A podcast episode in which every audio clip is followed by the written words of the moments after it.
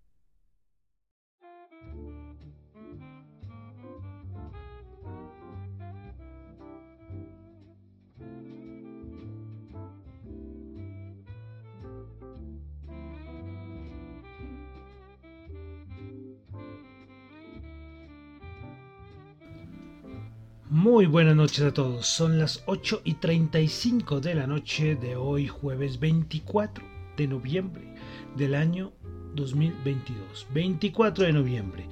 Mi nombre es John Torres y este es el resumen de las noticias económicas. Saludando a los que me están escuchando en vivo en este momento en Radio Dato Economía. A ver que el micrófono acá está un poco descuadrado. Bueno, está en un lugar peligroso este micrófono. Bueno, todos los que me están escuchando en vivo en Radio Dato Economía Hombre, el micrófono me está fallando, pero bueno. Ojalá esté sonando bien, que es lo importante, ¿no? Que eso es lo más importante. Bueno, entonces, saludo nuevamente a los que me están escuchando en vivo en Radio Dato Economía, tanto en la aplicación de Ceno Radio como en la web. También quiero saludar a los que me escuchan en el podcast, en Spotify, en Apple Podcast. Muchas gracias de verdad a los que me escuchan allí. No olviden la calificación, es muy importante para, para, el programa, para el podcast. Si les gusta o no les gusta, la calificación es importante. Eh, también saludo a los que me están escuchando en Google Podcast. Ahí no se puede calificar, como en Apple Podcast en Spotify, sí. Y también los que me escuchan en Fonte, en la aplicación, donde ustedes, por escuchar sus podcasts favoritos, incluyendo este, les dan satoshis. Así de fácil. Escuchan un podcast y les dan satoshis, fracciones de Bitcoin. Bueno, entonces, comenzamos con música y no se me había pasado. Pues bueno, eh, recuerden que desde hace ya varios días nosotros estamos dando como un repasito por principales compositores, artistas de la música, como le dicen muchos, música clásica o música culta o música instrumental, bueno, como quieran decirle. Ya hemos repasado por, eh, compositores y músicos muy contemporáneos muy de esta época. Pero ahora nos devolvimos y dimos un cambio drástico, ¿eh? Drástico, pues que nos fuimos al siglo, al siglo XVI. Aunque este señor nació en el siglo XV. El señor Clement Janequin y es un compositor eh, y un músico francés del Renacimiento. Y quiero que empezamos a, a ver, porque nosotros hicimos antes un recorrido musical 1922-2022 que fue muy divertido. Escuchamos todo tipo de música, pero antes de toda esta, de toda esta música, eh, o también existía la música. Suena un poco raro, ¿no? Y en la historia de la música, eh, uno, ustedes cogen cualquier libro de historia de la música y van desde, claro, muchos años, de los primeros hombres, eh, cuando desde cuando el hombre empezó a aplaudir, imagínense eso, o pegarle a una piedra ya podría considerarse música. Claro, ya después viene la, aparición de la partitura, la aparición de los instrumentos, la evolución de los instrumentos.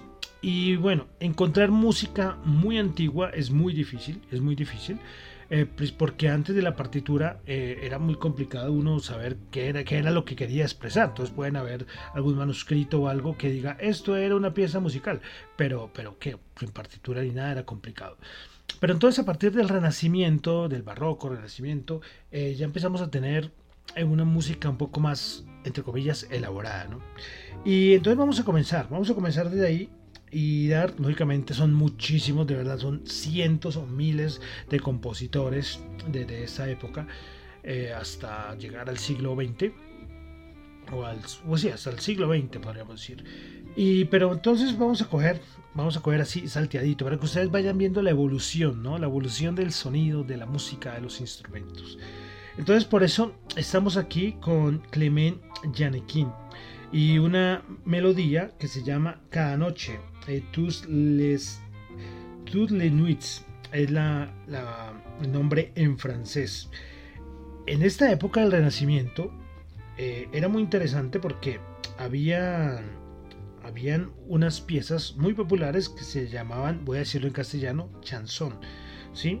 Y eran como unas baladas de la época. Entonces esta canción, o este fragmento de esta melodía que escuchábamos del Renacimiento, es de cierta manera algo, entre comillas, romántico, ¿no? Pero es un fragmento nomás, no les voy a colocar aquí canciones muy largas. Pero entonces vamos a ir repasando, ¿no? Eh, no quiero decir que es el recorrido musical del anterior recorrido musical, porque como le digo, ordenar cronológicamente esto es muy complicado. Claro, en la época moderna tenemos una base, una base de datos donde podemos decir, esta canción es de 1960. No, aquí ubicar algunas obras exactamente es muy complicado, es muy complicado. Entonces, por ejemplo, el señor Clement Janequin es, nació en 1485 y murió en 1558. ¿Y en qué momento hizo esta, este fragmento de esta obra? O que, esta obra que estamos escuchando es, es, como complicado. Pero vamos a ir viendo, ¿eh? vamos a ir escuchando y analizando cómo es. ¿no? Los sonidos del Renacimiento, del Barroco son muy particulares y los instrumentos eran diferentes. Bueno, eh, pero bueno, Ahí, ahí les hice la introducción de lo que vamos a escuchar los siguientes programas. Bueno, bueno, entonces ya una introducción muy larga y esto parece más como no el resumen de las noticias económicas, sino como una cosa mucho más de, de la música, ¿no? Pero bueno, aquí nos gusta la música, nos gusta combinarlo con, con la economía, para que eso no se haga tan aburrido. Bueno, entonces vamos a comenzar con el resumen de las noticias económicas, recordándoles que lo que yo comento acá no es para nada ninguna recomendación de inversión, son solamente opiniones personales. Bueno, comenzamos. Vamos con África y nos vamos a África con datos macros de Sudáfrica. Inflación en Sudáfrica, dato mensual 0.4%, anterior 0.1% y el dato interanual 7.6%. Índice del precio del productor en Sudáfrica 16%, el dato de octubre anterior 16.3%, el dato de los índices de precios del productor. Hoy también el Banco Central de Sudáfrica subió sus tasas de interés 75 puntos básicos. Es curioso, la si ustedes van a hacer y tener información macro de varios países de África es muy complicado. ¿eh? Yo, pues aquí tengo el país que sabemos que es de los más conocidos, es Sudáfrica, de pronto el norte de África, pero hay otros que es muy difícil ¿eh? hacer un seguimiento y la confiabilidad. ¿no? qué confianza nos dan los datos que nos dan. Pero bueno, ahí tenemos unos datos de África. Bueno, vamos a pasar a Asia. Eh, donde lo, los aumentos de los casos de COVID está difícil en China. Eh, hoy un canal de noticias, el CGTN, anunció que Beijing y otras ciudades estarían nuevamente en bloqueos. Escuelas, restaurantes, gimnasios y, y, y otras instalaciones cerrarán durante toda esta semana para frenar el aumento de casos por la variante Omicron. Lo de China es como, o sea, sorprendente, ¿no? De verdad, uno queda o sea, increíble, o sea, están, haciendo una lucha que es difícil que, lo, que vayan a, lograr una victoria, para decirlo de alguna manera. Es, es que lograrlo en los casos de COVID 0 y ahorita en invierno va a ser muy difícil. Ustedes ven los datos de la gripe en Europa, en Estados Unidos han aumentado muchísimo. Claro, es que hasta hace un año todavía se usaban mascarillas, tapabocas, como, como decimos acá en Colombia. Eh, pero pero cuando se empezaron a quitar, ya casi muy pocos países lo usan, eh, lo que ha aumentado son muchos los casos de catarro. Entonces se, se, confunde todo, la gripe, un catarro cualquiera, el COVID. Entonces en Estados Unidos han aumentado hartísimo y en Europa también. En, España decían que hay casos en las UCIs, y no, no solamente por COVID, ha aumentado muchísimo, pero es que hay un revuelto de todo, ¿no?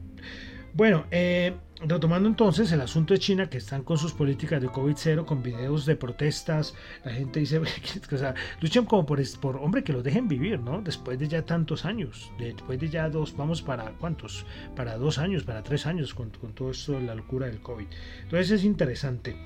Eh, y Nomura hoy dijo que ellos reducen el pronóstico de crecimiento de China, de Producto Interno Bruto, para 2022 al 2,8%. Su anterior pronóstico era el 2,9% y para 2023 Nomura redujo también el crecimiento económico de China. Desde el 4,3% lo reducen al 4%. Entonces, yo siempre he dicho que esto le va a costar unos buenos datos de crecimiento del Producto Interno Bruto de China. Y a nivel del ciclo económico, es que esto no es un efecto, bueno, los problemas y las consecuencias de corto plazo, pero a largo plazo esto va a afectar. Bueno, eh, terminando con Asia, vamos a Corea del Sur, donde tuvimos índice del precio del productor 7,3%, anterior 8%. Bueno, eh, vamos a pasar de Europa y estamos, ya recordemos que ya estamos con PMI. PMI manufacturero en Francia 49,1, anterior 47,2, el de servicios 49,4, anterior 51,7. Los dos índices, perdón, los sectores manufacturero y servicio en Francia se meten en zona en zona roja, ¿no? que es por debajo de los 50. Alemania, PMI manufacturero. En Alemania 46,7, anterior 45,1. El de servicios 46,4, anterior 46,5. Siguen también en zona roja. En la eurozona, entonces PMI manufacturero 47,3, anterior 46,4. Y el de servicios 48,6, se estimaba 48. Entonces, igual, datos que no no están buenos. ¿eh? A nivel macro, estos PMIs nos dan muy buena información a nivel macroeconómico y en Europa nada bueno. También tuvimos al IFO, el Instituto Alemán IFO, dando sus datos de cómo están las cosas en Alemania y en la eurozona. Vamos a centrarnos en Alemania, clima de negocios, como yo le dicen, la situación de los negocios 85 era el estimado y subió a 86.3, anterior había sido 84.3, las expectativas 80, anterior 75.6, entonces por lo menos sus datos de IFO salieron algo bueno, algo buenos. Bueno, en Turquía, el Banco Central de Turquía, adivinen qué, los que siguen el programa, los que siguen el mundo económico, adivinen qué hizo el Banco Central de Turquía. Pues cortar tasas de interés, cortó 150 puntos básicos de 10.5 a 9% recordemos, la política por parte del gobierno turco, porque hablo del banco del gobierno turco, porque la independencia del Banco Central de Turquía es nula, creo, es que aumenta la inflación y ellos tienen que bajar tasas de interés, y así les va. Bueno, eh, para finalizar Europa, el FMI dio unas opiniones sobre la economía española. El FMI dice que la inflación subyacente probablemente se mantenga por encima del objetivo del 2% hasta el 2024 también el FMI dice que la economía española prevé un crecimiento para el 2022 del 4,6 frente a su anterior pronóstico del 4,3. Para el 2023 el FMI dice que la economía española va a crecer el 1.2%. Y finalmente el Fondo Monetario Internacional dice que prevé que, la, que la economía española alcance los niveles previos a la pandemia a principios del 2024. Este es de los países en que más se va a demorar para volver a alcanzar los niveles antes de la pandemia. Bueno, dejamos Europa, vamos a pasar a Estados Unidos, subimos el PMI manufacturero, el SIP, el, el Market 47,6, anterior 50.4, ojo, zona roja se metió el PMI manufacturero de Estados Unidos y el de servicios 46,1 anterior 47,8. También nada bueno a nivel macro sus datos del PMI en Estados Unidos. Tuvimos subsidio de desempleo Sí, un poco raro, ¿no? Porque, porque este dato lo dieron ayer, ¿no? Eh, porque hoy están en Estados Unidos celebrando el Día de Acción de Gracias. Entonces hoy, por ejemplo, no, hubo mercado. Es festivo allí en Estados Unidos. Bueno, entonces en Estados Unidos eh, subsidios de desempleo de 240 mil los nuevos, se esperaba 125 mil, aumentó. Y los continuos 1.551.000, se esperaba 1.520.000. Les vuelvo a repetir, toca estar todos muy pendientes de estos datos de empleo en Estados Unidos. Bueno, también tuvimos las minutas de la Reserva Federal de la anterior reunión. Bueno, resaltamos, la mayoría de los miembros de la Reserva Federal respaldaron la desaceleración del ritmo del aumento de las tasas. También varios funcionarios vieron que un aumento, un aumento de las tasas elevaría los, riesgos. Eh, también se resalta en las minutos de la Reserva Federal que varios miembros de la Fed vieron que las tasas podrían ya estar alcanzando niveles máximos. Eh, vuelven a repetir lo que han repetido en anteriores minutos, que algunos funcionarios quieren ver más datos para ver si se reduce el aumento de la velocidad del aumento de las tasas. Dos cositas más. Eh, eh, a ver, listo ya. Y también una cosita más. Varios miembros de la Fed, según las minutas de la Reserva Federal, vieron que el aumento de las tasas podría generar una incertidumbre importante. Varios analistas han dicho que lo que se ve en, las minutas de la Fed no es lo que dijo Jerome Powell después en la rueda de prensa. Es curioso, ¿no? Porque aquí no se ve.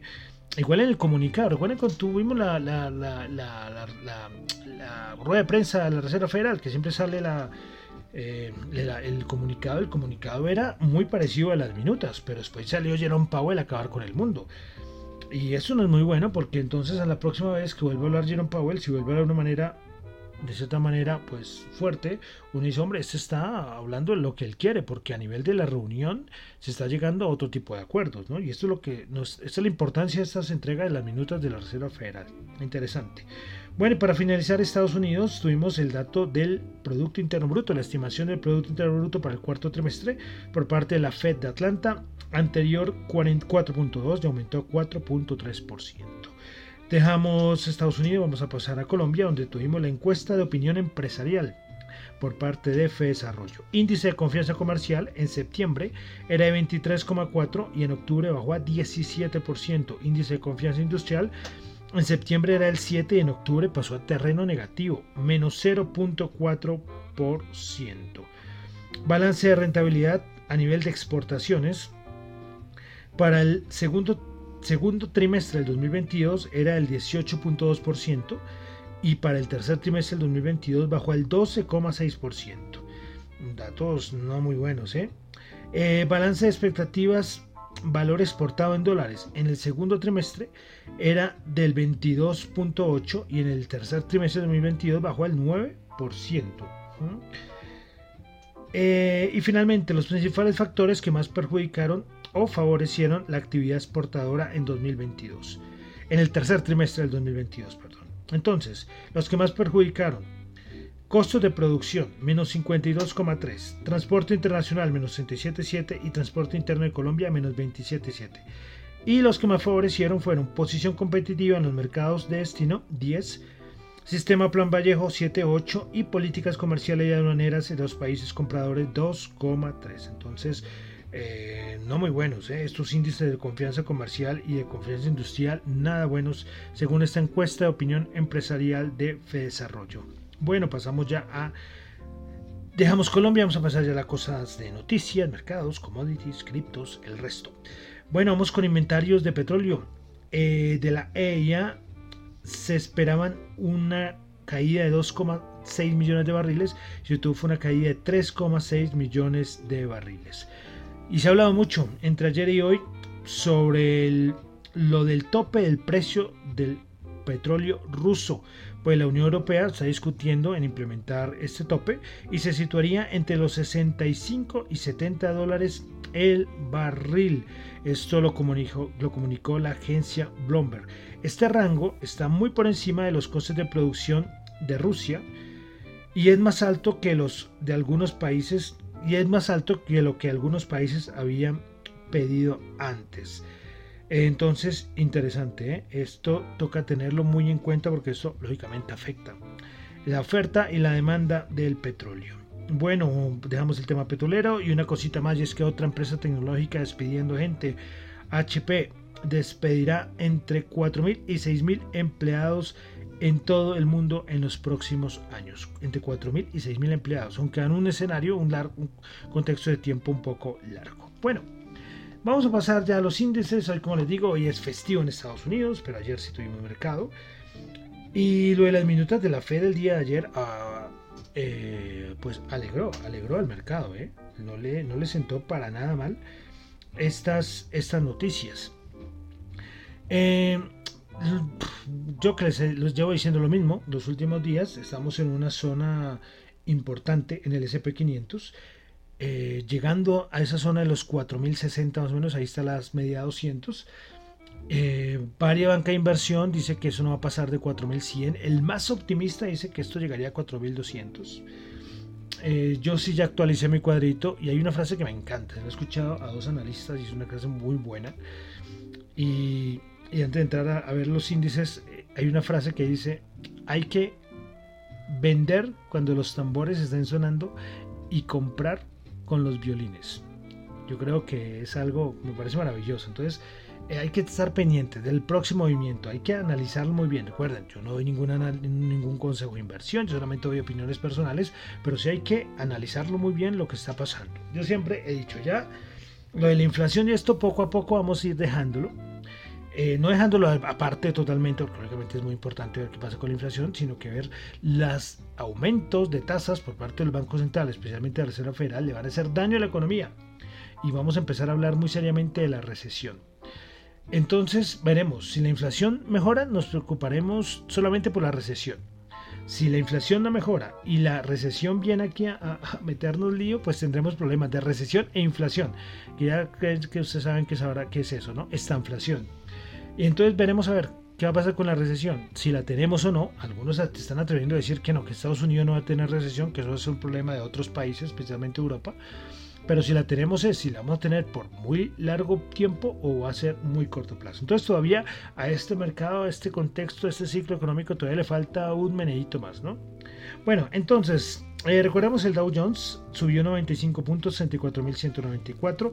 El Nasdaq subió 110 puntos, 11.285. Y el SP500 subió 23 puntos, 4.027 puntos. Recuerden que estos son datos del día de ayer porque hoy, día de acción de gracias, estuvo cerrado el mercado. Eh, a nivel, porque hoy se operaron solamente futuros, pero un volumen nada. Es que o sea, hoy y mañana es nada. O sea, lo que pasó hoy y mañana, mañana creo que abre el mercado, pero solamente como hasta mediodía. Muy poca cosa. Bueno, el DXY, el dólar, el índice dólar, muy importante. Pues el índice de dólar está en 105,8. Cuidadito ahí, ¿eh? Estamos en mínimos ya de los últimos. Uf, a ver, es que ya no me, no me sale esto acá. Estamos en mínimos de. de, de desde agosto, ¿eh? Con el DXY bajado con fuerza el dólar. Bueno, eh, vamos a pasar con el VIX. El VIX, volvemos a repetir, el VIX está en 20,42. Ojito, 20,42. Esto es un dato muy importante, ¿eh? muy importante. Le repito, vamos a ver el otro año. Pero recuerden que una de las, no condiciones, tampoco es una norma, pero normalmente cuando el mercado toca fondo en, una caída como la que hemos tenido es con el VIX en 40 o por encima de 40. En ese momento el VIX está en 20. Nos está dando una señal importante, aunque vaya uno a saber qué va a pasar, ¿no? Pero, pero en VIX en 20 es para tenerlo en cuenta. Bueno, y vamos a pasar con la rentabilidad del bono de los Estados Unidos. El bono de los Estados Unidos 3,67. Recuerden cuando, cuando lo teníamos en 4,2 cómo esta, esta bajada de estimación que, tiene el mercado y que la Reserva Federal va a empezar a bajar con menos fuerza las tasas ha empujado y ha subido mucho el precio del bono, es decir, ha bajado la rentabilidad. Bueno, hoy sí tuvimos Bolsa de Valor de Colombia. Aquí si no es, aquí si no fue festivo. MSCI Colcap subió 0,15%, 1267 puntos. Bueno, vamos a revisar commodities, porque eso sí trabajaron hoy, el día de hoy, cómo están en este momento los futuros. Vamos a revisarlos. El oro 1757 subiendo 2 dólares la onza. El petróleo WTI 78,1 y el Brent 85,3, ambos subiendo el 0,2% aproximadamente. Tasa representativa del mercado. En Colombia, el dólar que tenemos hoy, que tendremos el día de mañana, 4.875. Y eso es muy importante. Recuerden que mañana es Black Friday. Mucha gente hace compritas por internet. Y bueno, si van a hacer compra por internet, recuerden, la tasa vigente para mañana, 4.875 pesos.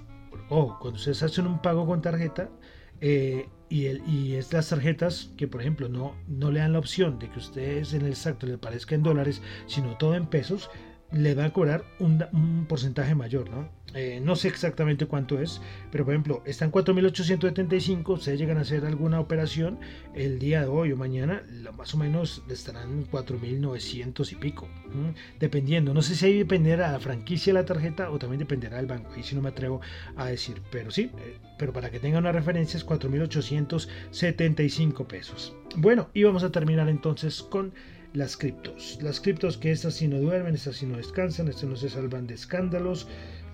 Eh, seguimos a ver qué va a pasar con las criptos. ¿Qué va a pasar con las criptos?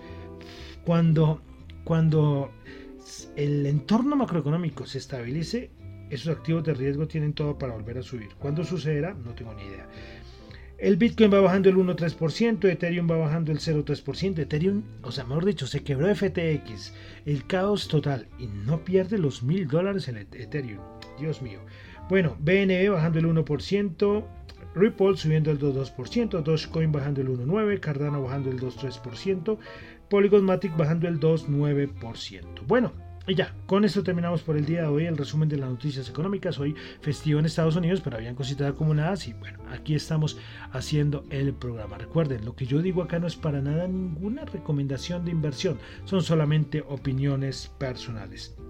Mi nombre es John Torres, me encuentran en Twitter en la cuenta arroba Chu, en la cuenta de arroba Dato Economía, para asuntos de la emisora Radio Economía arroba gmail.com eh, se me olvidó. Y ah, sí, y en Twitter. La emisora está en, Twitter como arroba datoeconomía R. Bueno, y vamos a cerrar con música. Recordemos que estamos haciendo ese repasito musical. Por música culta, música clásica, como quieran decirlo.